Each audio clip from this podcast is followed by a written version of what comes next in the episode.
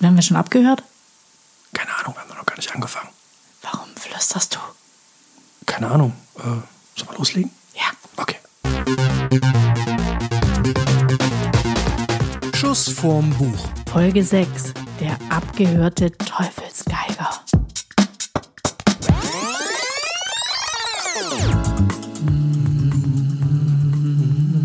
Hallo, hier sind Mats. Und Steffi. Und ihr hört die erste Schuss vom Buch Folge, in der wir eine Seance abhalten. Wir haben einen Kreis gebildet, unsere Hände berühren sich und wir versuchen jetzt, Niccolo Paganini in unsere Mitte zu holen. Weil unser Thema heute sind Biografien. Und er hat keine geschrieben, soweit ich weiß. jetzt konzentrier dich mal. Ah. Ah, Das kann man akustisch so schlecht rüberbringen. Dass ich mich konzentriere. Ja. Okay. Mm. Oh mein Gott. Ein Erdbeben. Ich glaube, er ist da. Wie Alter. siehst du denn aus? Entschuldigen Sie mein Aussehen. Ich bin nicht mehr ganz frisch. Aber wenn man Sie fast 36 Jahre lang verscharrt, in Olivenöl getränkt, ausgestellt, in Zinksärge gehängt und in Höhlen aufbewahrt hätte, wären Sie auch keine Augenweide mehr. Und warum? weil ich angeblich mit dem Teufel im Bunde sein soll oder von ihm besessen bin. Ich bitte Sie, geht's noch? Sehe ich aus, als würde Satan in mir wohnen oder ich schwarze Messen abhalten? Oder wie jemand, was mir auch gerne nachgesagt wird, der sich Geigensaiten aus den Gedärmen seiner Geliebten dreht? Gut, ich bin als Kind nach einer Maserninfektion schon einmal für tot gehalten worden. Und mein Geigenspiel war schon sehr famos. Aber deshalb gleich mit dem Teufel im Bunde? Ja, schön, dass er hier ist. Müssen wir ihn jetzt siezen oder? Nicolo, wir können ihn Nicolo nennen. Alles klar. Okay, dazu später mehr. Thema heute Biografien und das Leben bzw. der Beton, der Tod von berühmten Menschen. Oder Teile des Lebens berühmter Menschen. Wir haben auch wieder zwei Bücher mitgebracht. Ich habe mir rausgesucht, passend dazu, also ich glaube, es gibt kaum ein passenderes Buch zu Niccolo Paganini als Auge zu und durch von Karl Dahl. Und was hast du mitgebracht? Eine sehr überraschende Wahl. Würdest du noch begründen, warum oder? Also ich muss ja zugeben, ich hätte das Buch nie angefasst. Ähm, nicht, weil ich was gegen Karl Dahl habe, ganz im Gegenteil. Ich fand die alten Sachen von Instaburg und Co. fand ich super. Ich habe sogar noch drei Schallplatten von Instaburg und Co. Die Biografie hätte mich jetzt überhaupt nicht interessiert, weil ich dachte, okay, das ist halt ein, ja, Comedian trifft es auch nicht. Das ist ein Kabarettist oder halt ein ziemlich durchgeknallter Typ, den man sofort wiedererkennt an seinem hängenden Auge. Und das Einzige, was mich da noch interessiert hätte, aber das kann man problemlos googeln. Wobei das ja auch nicht ganz ungefährlich ist, wie wir heute noch erfahren. Warum das Spoiler doch nicht. Ah, Okay. Warum das Auge so hängt. Und das kann man, das war wohl eine Kinderkrankheit und fertig. Aber dann hat mir ein sehr guter Freund, den ich hier an der Stelle mal grüßen möchte, weil er immer mir, to mir immer tolle Bücher in die Hand drückt, nämlich der Ole.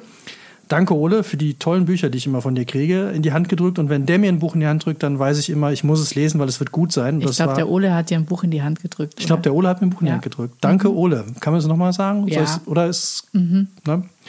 Äh, Und der hat es mir in die Hand gedrückt, also der, der Ole.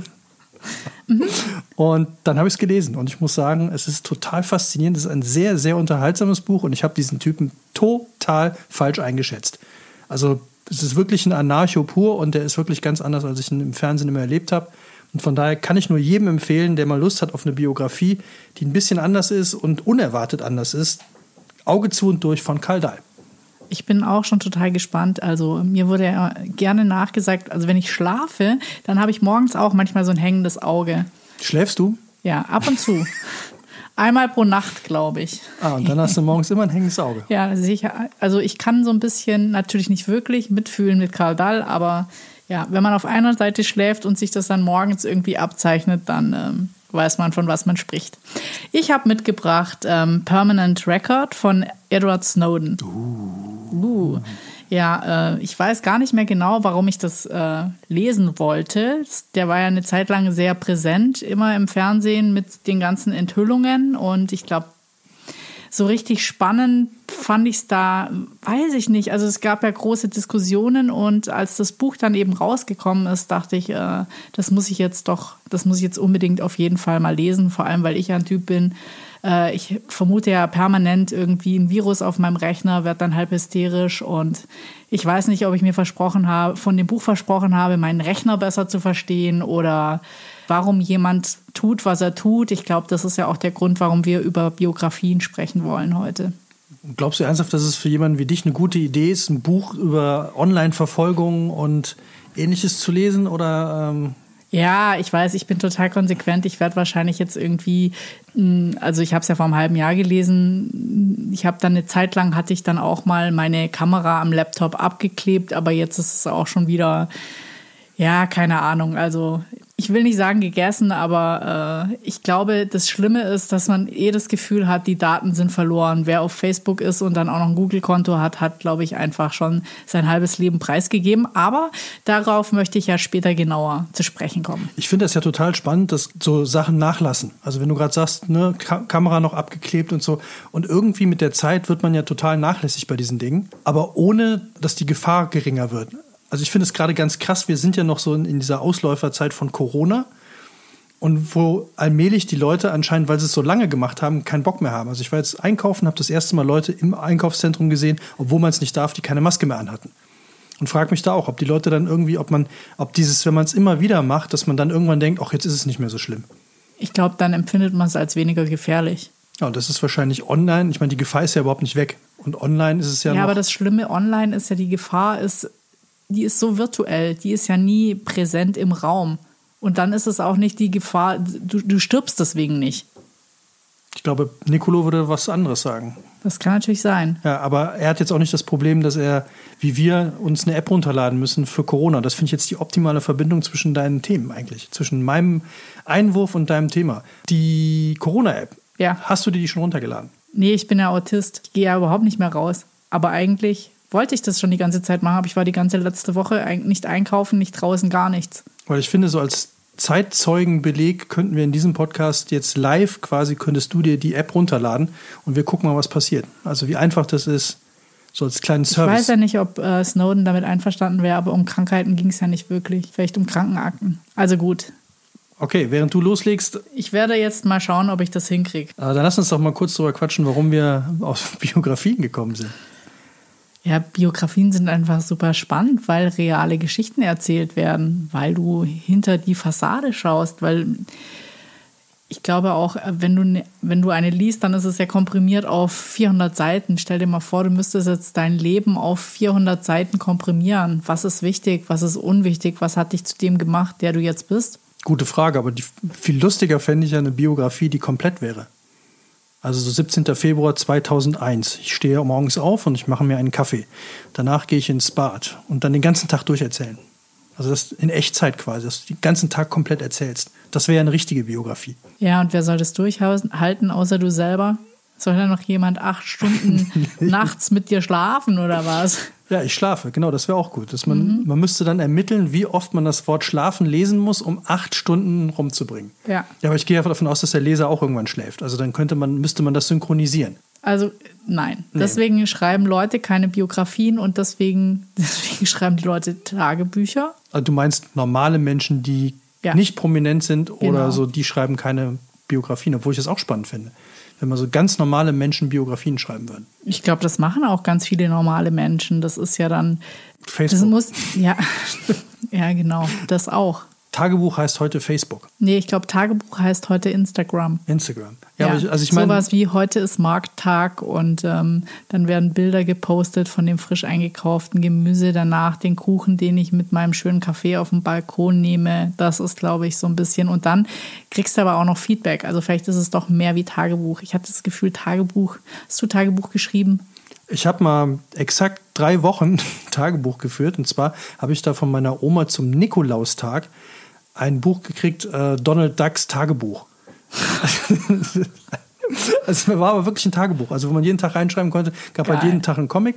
Und das Geile war, und ich habe es genau diese drei Wochen bis äh, Weihnachten durchgehalten, weil als wir dann wieder bei meiner Oma waren zu Weihnachten, oder wir sind da geblieben, ich weiß es nicht mehr genau, ist halt zu lange her. Da war ich, glaube ich, pf, keine Ahnung, acht, neun oder so. Oder zehn, elf, ich weiß es echt nicht mehr. Und dann komme ich irgendwann runter und mein Opa sitzt da und liest das. Vertrauensbruch. Ja, aber er hat es halt, der war jetzt da auch schon etwas älter und äh, geistig nicht mehr der frischeste. Ich glaube, der hat das gar nicht verstanden. Der hat gedacht, es wäre ein Donald Duck Heft. Und hat dann, aber mich hat das so geflasht oder ich war so entsetzt, dass der mein Tagebuch in der Hand hatte und das gelesen hat und irgendwie dann nur noch gelacht hat. Ich weiß gar nicht worüber, ich weiß auch gar nicht, was da drin stand. Aber danach war, Dein Tag als Donald Duck wahrscheinlich. da stand wahrscheinlich irgend so Blödsinn drin, wie heute beim Fußballtraining gewesen und Tor geschossen oder so. Also ich weiß es wirklich nicht mehr, aber der Gedanke, dass ich, wenn ich das aufschreibe, dass ja jeder lesen kann, dem das Ding in die Hände fällt. Das fand ich dann, das war so eine ganz frühe Lehre, die ich da von meinem Opa quasi en passant mitbekommen habe, die ich aber, äh, wo ich danach gesagt habe, das mache ich nie wieder. Also so, wenn jeder das lesen kann, dann will ich das nicht. Krass. Naja, normalerweise muss man auch sein Tagebuch irgendwie verstecken. Ich hatte das versteckt, das lag bei mir unterm Kissen. Ich weiß nicht, ich habe echt überhaupt keine Ahnung, wie Dein der da Opa ist so krass. Ja, ich weiß nicht, wie der da rangekommen ist, weil vor allem das Interessante ist auch noch, er kann es gar nicht selber geholt haben, weil der hatte damals schon so krasse Arthrose, der hätte gar nicht in, äh, auf, auf den Speicher kommen können, wo, wo mein Bett war. Gruselgeschichten. Also Also, es ist, warum, äh, warum Biografien? Also ich habe jetzt schon, Tagebuch ist nicht. Also ich finde auch zum einen, finde ich spannend, ähm, genau wie du gesagt hast, das sind echte Leben, man, man lernt was von Leuten, die irgendwas Interessantes ja gemacht haben, sonst würdest du es ja nicht lesen. Aber ich finde spannend, dass es ergänzt wird, das fehlt mir nämlich zum Beispiel über Instagram oder Facebook, ergänzt wird um die Einschätzung von demjenigen, der mir dann nämlich noch erzählt, warum er das macht. Also wir hatten ja in der letzten Folge den Tim Moore hier, der uns was über diese Klappradtour erzählt hat, die er gemacht hat. Und wo ich mir denke, ich lese das, man kann es ja auch als Beschreibung lesen. Ihr könnt ja auch einfach schreiben, bin da Ja. und da lang gefahren. Aber das Spannende finde ich ja, wieso macht man so einen Schwachsinn? Also wieso tut er das, was er da tut? Und dann sind ja die Gedanken, die kriege ich aber auf Facebook in der Regel oder bei Instagram nicht mit. Und das ist ja genau das, was, finde ich, eine Biografie ausmacht, dass der mir erzählt, warum er mit dem Klapprad in Finnland bei Eis und Schnee durch die Gegend fährt.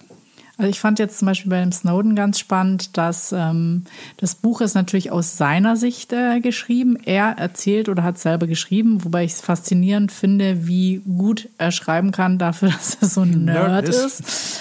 Äh, mir hat mal jemand gesagt, Doppelbegabungen gibt's nicht. Das, dem habe ich da schon vehement widersprochen. Und ähm, ja, also Edward Snowden bestätigt das auch nur auf jeden Fall.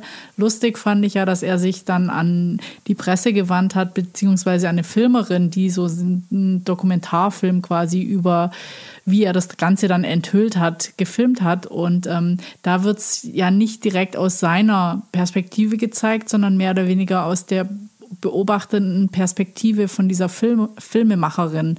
Schon allein das beides im Unterschied, das Buch und dann die Perspektive von der Frau, die ja jetzt nicht über sich erzählt, aber wie sie es von außen sieht, finde ich halt total spannend, weil eine Biografie ja immer was total Persönliches ist. Also das ist so, ist ja auch die Frage, wie willst du dich selber darstellen? Also ich meine, wir gucken ja auch total gern Chief's Table und bei Chief's Table, das ist eine Serie über Starköche, da wird ja auch immer die Geschichte erzählt, wie sind die Leute dazu, wie sind diese tolle Spitzenköche geworden? Und bei manchen fängt es halt schon in der Kindheit an, dass sie kochen wollten wie ihre Oma.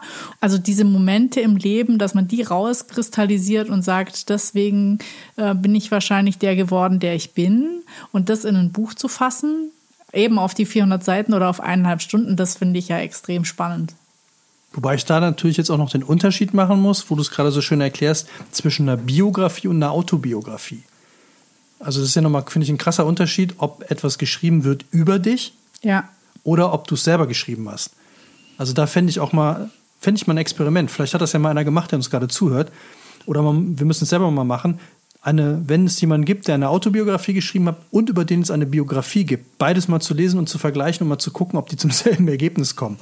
Übrigens, was sich gerade fragt, warum Paganini nichts mehr sagt, können wir kurz auflösen. Das ist ein Ausschnitt gewesen aus einem Hörspiel von den Lauschbuben, von einer CD, äh, unbekannte Geschichten berühmter Komponisten, wo es um äh, Paganini geht. Wir hören da gleich auch mehr. Und da gibt es noch fünf andere Geschichten über andere Komponisten. Also wer da mal Spaß hat, wir verlinken das in den Show Notes und wir verlosen nachher noch diese CD. Also es lohnt sich auf jeden Fall komplett dran zu bleiben. Ja, vielleicht musst du noch erwähnen, dass es ein Kunstprojekt von dir und zwei Freunden ist, die wir ich ja wollte jetzt nicht so direkt wieder. ja, doch. Komm. Diesmal, du hast mir beim letzten Mal schon Ja, gesagt, also aber beim diesmal Klappradfahren du. durfte ich nicht. ja, aber diesmal, Diesmal du. darf ich. Du Okay. kannst auch noch die anderen beiden erwähnen. Ich Also, bestimmt. geht hier raus äh, mit besten Grüßen an Christian Heinemann und Peter Eberst, die beide mit mir zusammen die Lauschbuben haben. Das ist ein Kunstprojekt, wo wir Radiobeiträge auf die Bühne bringen und unter anderem halt den Paganini, den wir jetzt äh, schon im Einstieg gehört haben und wo wir jetzt eigentlich direkt weitermachen können. Ja, Dann führe ich uns nämlich mal, du bist ja noch mit deiner App beschäftigt, nehme ich mal an. nee, ich habe alles installiert. Und? Aktiviert und läuft, ja. Und keiner No- im Studio, also Nee, ich. Noch niemand positiv getestet. Alles klar. Ich habe auch kein Handy dabei, also von daher wird es nicht funktionieren. Super. Also dann mal zurück zu Paganini. Und wie geht's jetzt weiter? Ja, das Wichtige ist ja, wenn man eine Biografie über einen Toten schreibt, dann muss der erstmal tot sein. Und Paganini ist gerade gestorben und weil er sich am Grab einen blöden, also nicht am Grab, sondern im, am Sterbebett, wo wir gerade auch sind, mit seinen Bekannten und Verwandten, hat er sich leider einen saublöden Scherz erlaubt. Er hat einem Priester, der sich eingeschlichen hat, nämlich gesagt, dass seine Geige deswegen so gut war und sein Geigenspiel, weil in dieser Geige der Teufel steckt. Und das war der Auslöser für eine Riesenkatastrophe, weil er hat nämlich in seinem Testament festgelegt, dass die Leiche, also dass sein Leichnam auf einem christlichen Friedhof begraben werden soll. Aber der Bischof von Nizza hat aufgrund dieser Geschichte gesagt, das geht nicht. Und daraufhin ist diese Leiche, dieser Leichnam 36 Jahre lang durch die Gegend gekarrt worden. Und ganz am Anfang haben sie ihn erstmal konserviert. Ein Arzt ist gekommen. Er spritzt mir eine Lösung aus chlorsaurem Zink in die Adern. Sie bindet die Körpersäfte, trocknet mich langsam aus. Meine Haut wird faltiger und ledriger. Das weiche Aufdunsen, das sonst jede Leiche erfährt, bleibt mir erspart. Dafür fühle ich mich mehr und mehr wie eine getrocknete Tomate. Aber eine, die mit einer sehr speziellen Flüssigkeit behandelt wird. Bis in die Fingerspitzen breitet sich die Lösung aus, durchdringt mich von Kopf bis Fuß. Eine Methode, die Ärzte sogar heute noch gut finden, wie Kriminalbiologe Mark Benecke zum Beispiel. Grundsätzlich ist es eine gute Idee, eine konservierende Substanz über die Adern einzuspritzen. Also besser als eine Person jetzt irgendwie einzulegen, weil dann verteilt es sich durch die Adern eben sehr schnell im Körper. Eine Leiche, deren Zersetzung man aufgehalten hat, indem man in die Adern was reinspritzt, eine bakterienbekämpfende Flüssigkeit, die kann man auf jeden Fall eine Zeit lang aufbewahren. Also auf jeden Fall schon mal ein paar Tage, auch im Sommer, wo normalerweise dann sehr schnell zum Beispiel schon Fliegen kommen würden. Es ist aber eigentlich nicht jetzt wie in so Filmen wie bei Autopsie oder so möglich, die Leiche dann wirklich über lange Zeit in einer Form zu erhalten, wo nicht jeder sagt, ah, das ist jetzt eine Wachspuppe, äh, irgendwie sind da jetzt braune Stellen drauf und schwarze Stellen und so weiter. Also so einfach ist das nicht. Ja, das hat mir Marc Benecke mal in einem Interview äh, erzählt. Und der hat auch, das habe ich jetzt mal recherchiert, der hat auch eine Biografie geschrieben, eine Autobiografie, die heißt Mein Leben nach dem Tod. Und das Spannende daran finde ich, also an dem Typen finde ich, dass der ist auch total vielseitig und ich werde diese Autobiografie auch unbedingt mal lesen, weil der ist ja nicht nur Kriminalbiologe und der hat ja auf dieser Body Farm da irgendwo, weiß nicht wo, auch Grissom von CSI. Nein. Ja, der war doch auch auf so einer Bodyfarm und hat dann so Maden aus Leichen gepult und geguckt, wie lange die. Welches Entwicklungsstadium Genau. und so. Ah. Ja, und da war der auch. Und der ist aber nicht nur das, sondern er ist auch Donaldist, was jetzt schon fast wie eine Verbindung zu meinem Kleinen Tagebuch, Tagebuch ist, ja. D- Super Kurve, oder? Ja, Wahnsinn. Für alle, die nicht wissen, was Donaldisten sind, das sind Anhänger des Donaldtums oder so ähnlich. Da gibt es also Donald. Donald ist eine Abkürzung. D-O-N-A-L-D. Und das steht für was. Ich habe es mir leider nicht merken können, weil es immer so ein ganz lang. Wir verlinken das einfach mal. Das sind Leute, die sich mit äh, den Original Mickey Mouse Heften beschäftigen. Und da gibt es auch in Köln zum Beispiel, da war ich mal an Stammtisch. Da ist damals war das der Präsident der Kölner Donaldisten war Dr. Plum. Und Marc Benecke ist auch Donaldist und er schreibt fürs Tätowierer-Magazin. Krass. Haben wir hier schon wieder was gelernt vom Bernd. Was macht die App? Ja, hat immer noch keine aktiven Fälle gemeldet. Aber ich hatte auch noch keinen Kontakt. Okay, dann lassen wir uns mal überraschen. Ich werde mir die nachher auch installieren, weil das ging jetzt, muss man ja fairerweise sagen, relativ schnell. Das ging mega schnell. Hat die sich schon gemeldet oder irgendwie ist da was gepusht oder? Nee, du musst jetzt noch aktivieren und dann zulassen, dass die dir Nachrichten schickt, wenn du gefährdet bist. Mehr nicht. Okay, dann zurück zu unseren Büchern. Ich habe ja Karl Dall Auge zu und durch mitgebracht. Und wie schon angekündigt, hat mich dieses Buch relativ geflasht, weil es so eine ungewöhnliche Biografie war. Weil ich diesen Typen halt immer eins, ich, ich habe den immer in so eine Fernsehkiste einsortiert. Also der war für mich so diese, diese Liga, so ja, irgendein so Typ bei RTL halt mit einer, mit einer Comedy-Vergangenheit oder schräger Typ halt, aber Fernsehtyp halt so. Und ähm, als ich die Biografie gelesen habe, der war, glaube ich, wenn ich es noch richtig äh, mich erinnere, war der Schriftsetzer, hat er gelernt, hat aber nie Bock auf den Job, hatte aber auch keinen Bock auf Schule, hatte eigentlich keinen Bock auf irgendwas und ist dann auch nach Berlin gegangen. Das war wohl damals so der, der wichtigste Ort, wo man hin wollte, wenn man irgendwie Kunst gemacht hat und hat dann mit einem, mit dem er nachher auch bei Instaburg Co. zusammen war, in einer alten Bäckerei gelebt. Und das war so total anarcho. Die haben sich, das Gebäude war leer, auch wohl schon relativ abgeranzt und eingerissen und sind da einfach eingezogen. Mega. Haben sich, haben sich da irgendwie so zwei Lattenroste reingeknallt und haben dann den Müll, das finde ich auch so schön beschrieben, immer ein Stockwerk tiefer. Also es gab wohl irgendwo so einen Durchbruch, wo früher der Ofen drin war. Und dann haben sie den ganzen Müll einfach immer ein Stockwerk tiefer geschmissen. Und als das Ding dann irgendwann voll war, sind sie, glaube ich, ausgezogen. Also so wie, der Aschenbecher ist kaputt, er ist voll, wir brauchen einen neuen. Ja. Also das fand ich schon sehr, sehr, sehr krass so. Und äh, dann kamen auch so ganz viele Sachen raus, mit wem der dann schon mal zusammen gewohnt hat und, und wie der überhaupt in diese ganze Fernsehnummer da reingeschlittert ist. Und dass der ganz oft irgendwie, also das, was bei uns angekommen ist, bei er das ganz anders erzählt hat. Und das finde ich so ein ganz krasses Ding bei Biografien. Also, dass man den Menschen ganz anders kennenlernen kann, als wenn man den jetzt einfach nur in irgendeiner Talkshow sieht. Du meinst, in der Biografie lernt man ihn besser kennen? Also anders auf jeden Fall. Also ich finde im Fernsehen, wenn man irgendwie so eine Talkshow sieht und da sitzt einer, der erzählt dann irgendwas, ist es in der Regel so, ja, wie war denn Ihr neues Buch oder wie ist denn Ihr neuer Film? So, ja, mein neuer Film ist mm, und ja und oh und dann wird vielleicht so eine kleine persönliche Geschichte. Sie haben ja jetzt auch mit Ihrer Tochter das erste Mal ja, gedreht. aber das ist wahrscheinlich auch Verkaufsstrategie. Das wird ihnen vorgegeben sein, was sie sagen sollen. Ja, aber ist ja langweilig.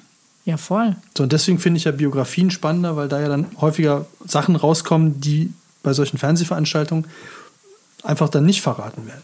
Ja, aber ich, ich finde es ja so spannend, oder das würde mich einfach mal interessieren. Ich meine, das ist ja immer so eine Innensicht und eine Außensicht, was in der Biografie erzählt wird. Und es ist ja immer ein Stück weit gefiltert, was ich jetzt erzählen möchte oder wo ich jetzt Wert drauf lege. Also ich glaube, wie du vorher schon gesagt hast, du kannst ja nicht den Tag von morgens bis abends in 24 Stunden erzählen. Du musst ja die Highlights rauspicken oder das, was halt nachher wichtig für die Story war.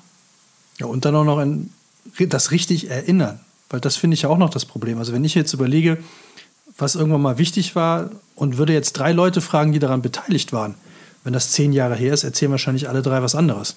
Ja. Wie es damals gelaufen ist.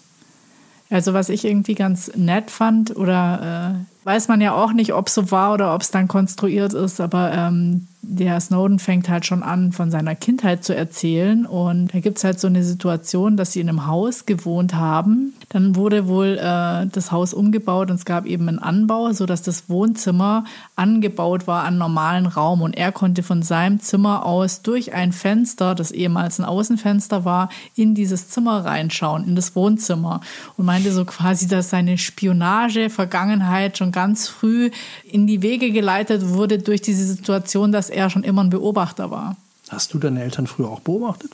Wieso bin ich ein Spion oder was? Ja, weiß ich nicht. Du hast ja die Biografie von Snowden mitgebracht. Weil ich kann mich erinnern, äh, ich habe früher, wenn meine Eltern Fernsehen geguckt haben und ich war noch, äh, also ich war klein, sieben oder so und durfte dann nicht mehr gucken, dass ich mich dann heimlich die Treppe hochgeschlichen habe und dann vom Treppenhaus durch das Treppengeländer versucht habe, die Fernsehsendung oder den Film dann noch zu sehen. Ich habe meine Eltern beim Fernsehschauen nie beobachtet. Ich habe mehrere kleinere Geschwister. Ich musste immer relativ früh ins Bett. Das war immer sehr unverhältnismäßig. Ähm, so ist es halt, glaube ich, wenn du die Älteste bist. Hast du denn wenigstens deine Geschwister beobachtet? Oder gestalkt? Nee, nicht gestalkt, also gehackt. Hast du die Handys deiner ja, es gab noch keine Handys, es gab noch keine Computer. Wie hätte ich denn das machen sollen? Meine zweitliebste Geschichte von Snowden oder Lernen von Snowden war, er hat geschrieben, ähm, Leben, äh, Lernen für das Leben ist Lernen von Super Mario, weil Super Mario. Sollen wir jetzt alle rumlaufen in blauen Anzügen mit einer Cap auf und ja. immer eine Rohrzange dabei haben nee, und, und ich, ich fand das super, springen. weil er hat halt irgendwie so gesagt, ähm, da läuft einfach, die Zeit läuft immer linear. Das heißt, du kannst, du musst immer mit, je weiter das Spiel ist, immer leben mit dem, was du bis jetzt erreicht hast, ja. Also du kannst nicht mehr zurück. Ach stimmt, bei Super Mario ist links die, die, die unsichtbare Wand quasi. Das Ja. heißt, der kann nicht links gehen, der muss immer im Spiel vorwärts gehen. Ja. Ah, Finde ich aber auch ein toller Titel so. Lernen von Super Mario. Ja. Da können wir einen Online-Kurs draus machen, so für, äh, aber dann würde ich den so als, als Ja, Kurs für, für Schrauben, also für, für Sanitäranlagen. Lernen mit Super Mario. Ja, ich glaube, was, äh, was ich auch witzig fand ist in seiner Jugend, nun, das ist wahrscheinlich so ein bisschen, wie er auch erklären wollte, warum er wahrscheinlich so einen moralischen Kompass hatte, dass er dann nachher so reagiert hat, wie er eben reagiert hat, war, dass er schon ganz früh versucht hat, das System zu hacken. Das heißt, der hat sich immer das gesamte System angeschaut. Wenn es hieß, äh, bei seinem Mathelehrer zum Beispiel, du kriegst ähm, 10% der Punkte über Hausaufgaben, du kriegst 10% für Mündliches, du kriegst 10% für das und das, dann hat er sich einfach ausgerechnet, wenn ich jetzt gar keine Hausaufgaben mehr mache und mich, was weiß ich, zweimal die Stunde melde, dann kriege ich auf jeden Fall noch den und die und die Note und dann schaffe ich das Jahr. Und das hat er halt dann irgendwann blöderweise seinem, also ziemlich cleveres System, hat er blöderweise seinem Lehrer erzählt. Und der Lehrer hat dann einfach das System geändert. Oh. Ja. Und ich glaube, der kam so ein bisschen, weiß auch nicht, ob der Titel daher kam, aber der hat dann auch zu ihm gesagt, er müsste mal auf seinen Permanent Record aufpassen. Was ist denn eigentlich der Permanent Record? Also ich glaube, der Lehrer hat es da wahrscheinlich eher als Output gemeint oder was, was er eben rausgibt, aber das ist eigentlich die dauerhafte Aufzeichnung. Ich glaube, das ist halt das, was in USA passiert, was die NSA gemacht hat. Ich habe NSA hast gesagt. NSA gesagt. ähm, eben, dass alles aufgezeichnet wird, alle Daten. Und das wird immer so ein bisschen gerechtfertigt, als es geht immer um Metadaten.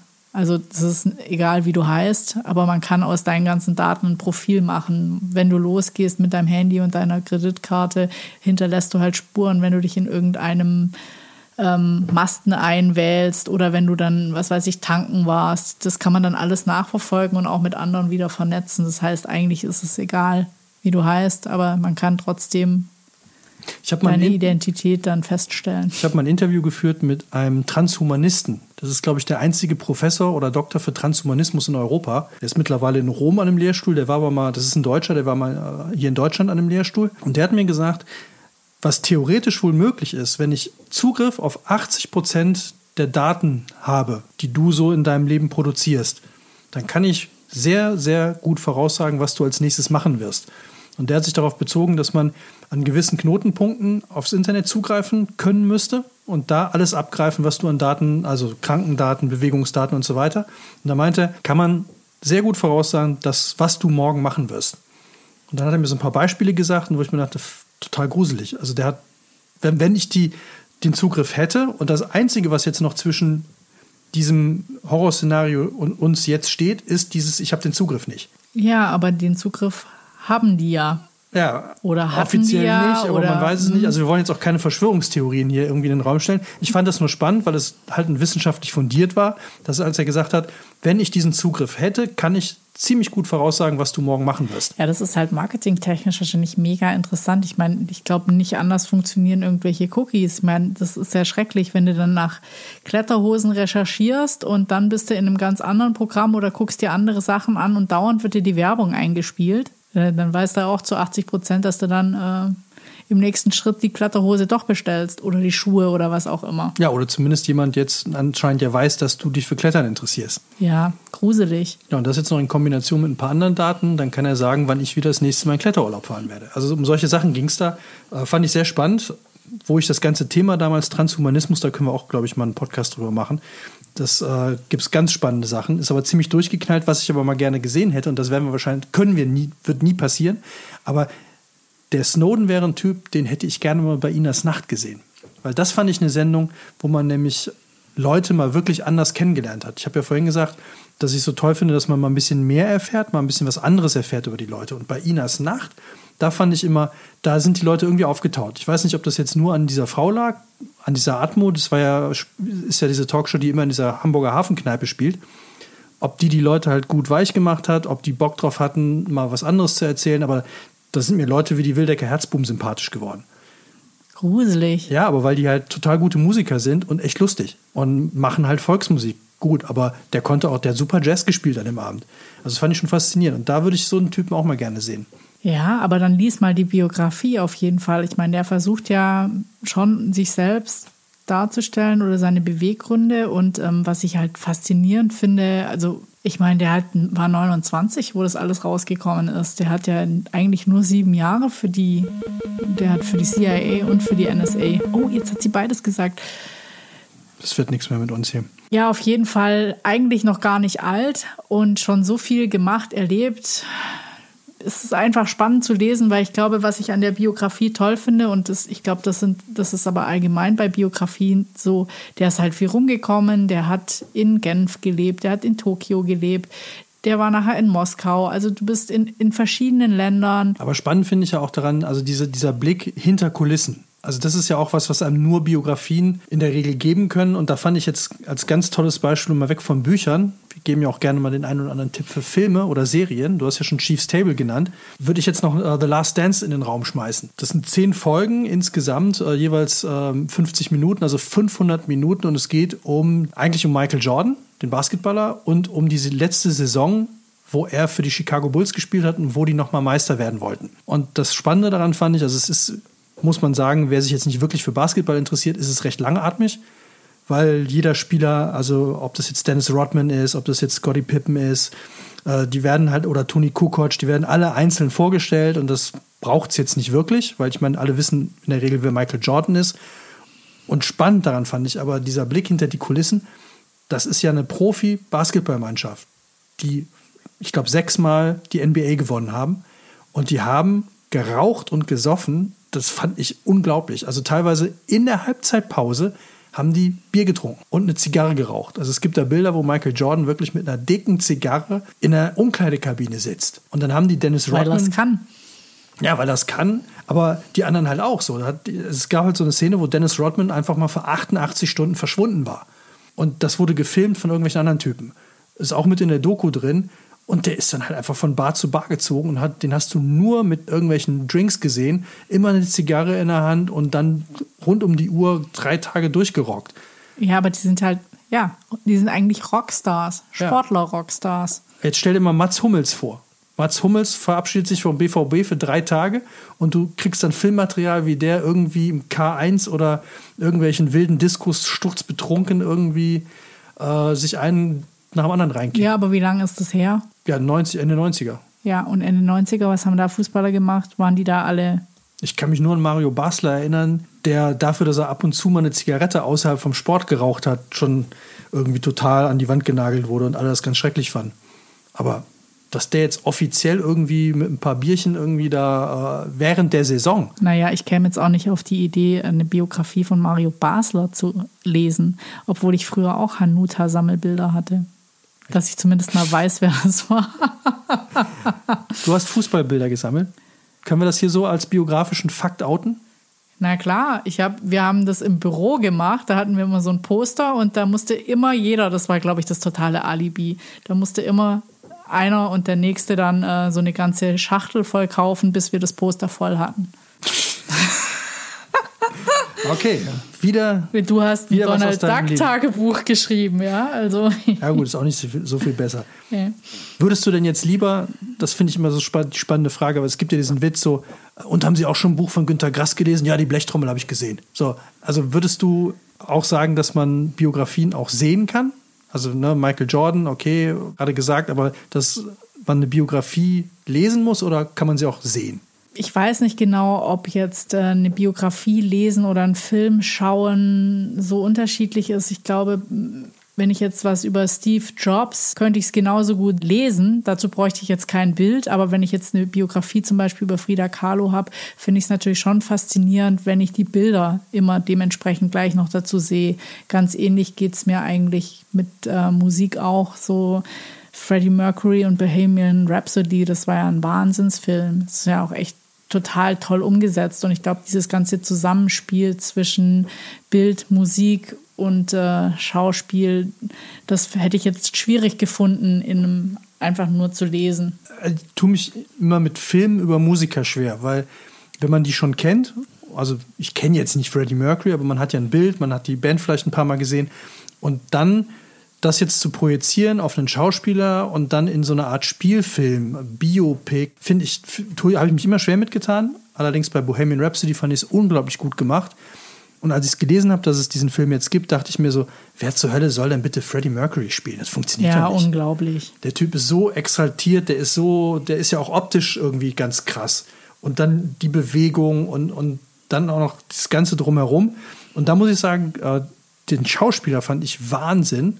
Ich habe das wirklich, ich habe nach ein paar Minuten vergessen, dass es nicht Freddie Mercury ist und war voll drin und die Musik war auch so toll. Und ich habe nicht zusammengekriegt, woher ich diesen Schauspieler schon mal kannte. Mr. Robot. Mr. Robot.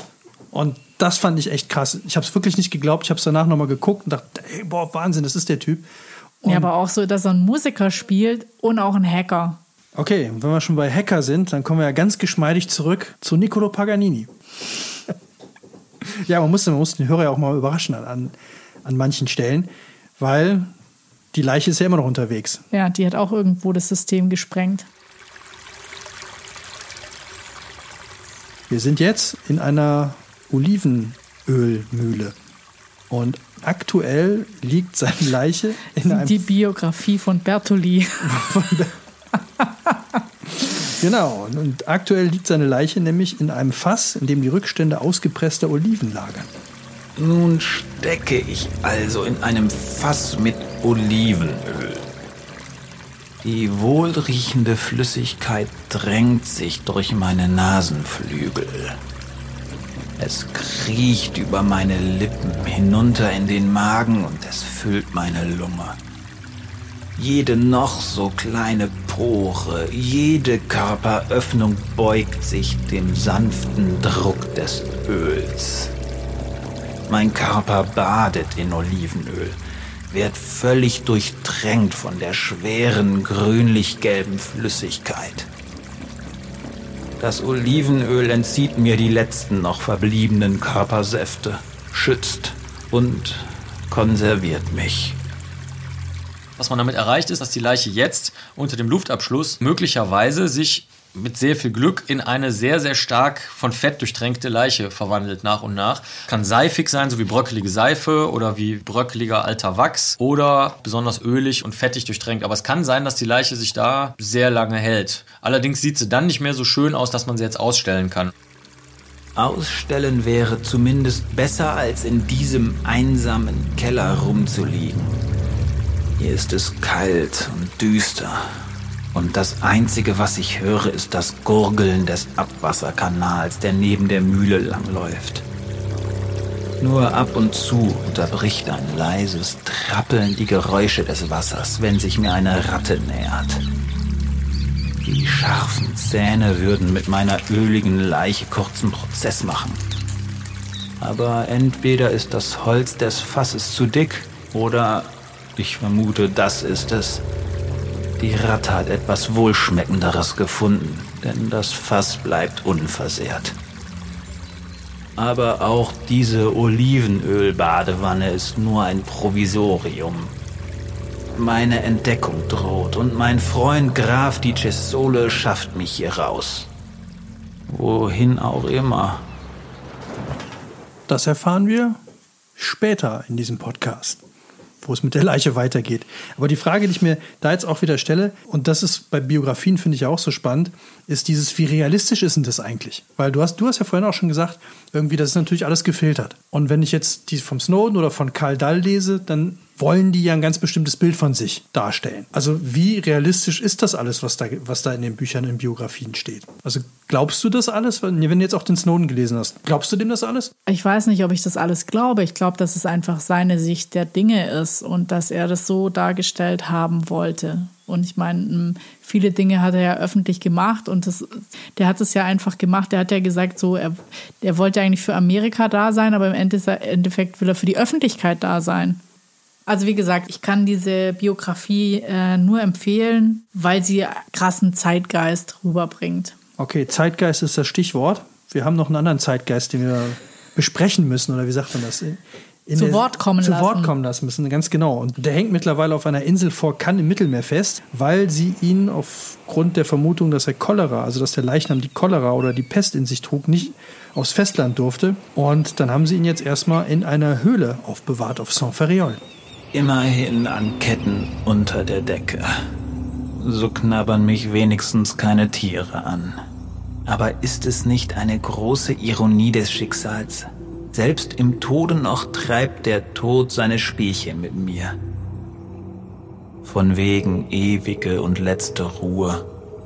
Als Leichnam bin ich fast ebenso viel gereist wie als Virtuose. Andererseits hat mich der Tod auch das ganze Leben gejagt. Da kann ich verstehen, dass er jetzt noch ein bisschen seinen Spaß haben will. Als Kind nach der Maserninfektion hat man mich, wie gesagt, ja schon für tot erklärt. Ich glaube, dass diese frühe Begegnung mit der eigenen Vergänglichkeit meinen Sinn fürs Morbide geweckt hat.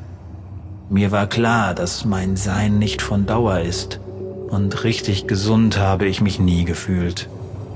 Als Erwachsener ziehe ich mir die Syphilis zu, die wiederum durch die Behandlung mit Quecksilber verstärkt eine dauerhafte Bleivergiftung nach sich zieht. Kein Wunder, dass viele mich schon lebend für tot hielten.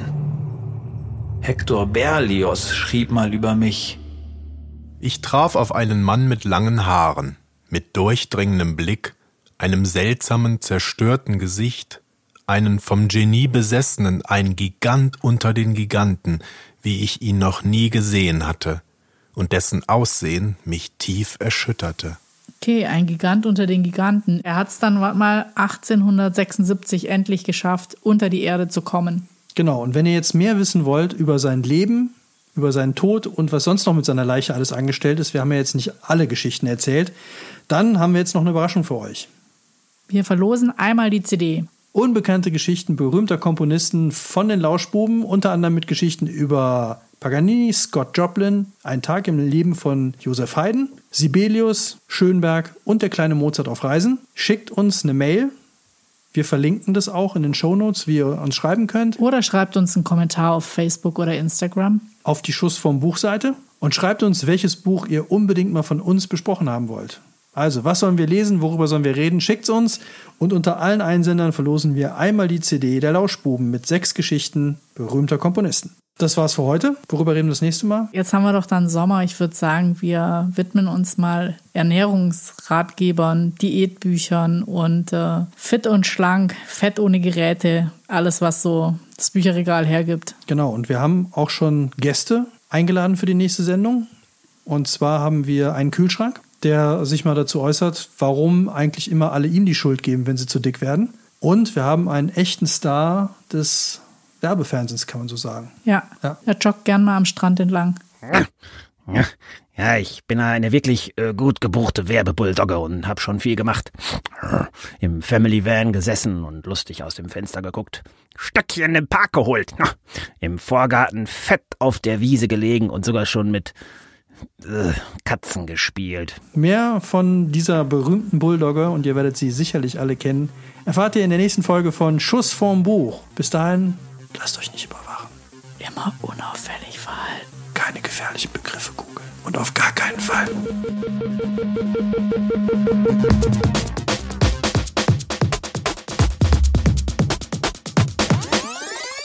Schuss vorm Buch.